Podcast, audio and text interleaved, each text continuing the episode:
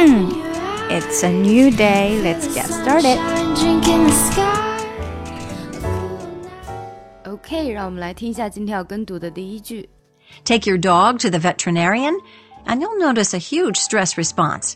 He might start shaking, lowering his ears, and pulling on the leash to resist going into the exam room. 好，我们先来读一下生词 veterinarian。veterinarian. Take your dog to the veterinarian. Take your dog to the veterinarian. Veterinarian，然后要注意节奏哈。Veterinarian.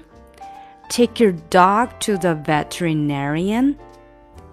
And you'll notice a huge stress response. And you'll notice, and you'll notice a huge stress response. And you'll notice a huge stress response. Take your dog to the veterinarian, and you'll notice a huge stress response. Y'all 这里连接很紧密，notice 啊也很紧密 ，huge stress response。You'll notice a huge stress response。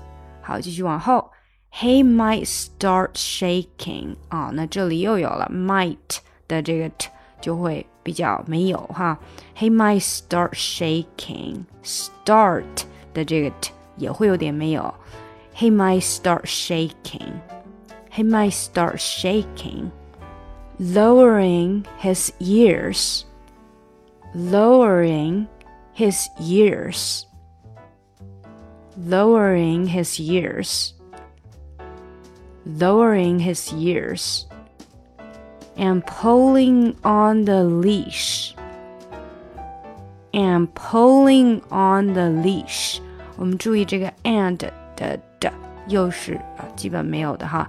and 直接到 pull and pulling on the leash and pulling on the leash to resist going into the exam room going into the into the 这里要快一些 into the exam room into the exam room into the exam room into the exam room into the exam room, pulling on the leash to resist going into the exam room. Pulling on the leash to resist going into the exam room. 好，我们从头来。Take your dog to the veterinarian, and you'll notice a huge stress response. He might start shaking, lowering his ears and pulling on the leash to resist going into the exam room. Take your dog to the veterinarian and you'll notice a huge stress response. He might start shaking, lowering his ears, and pulling on the leash to resist going into the exam room.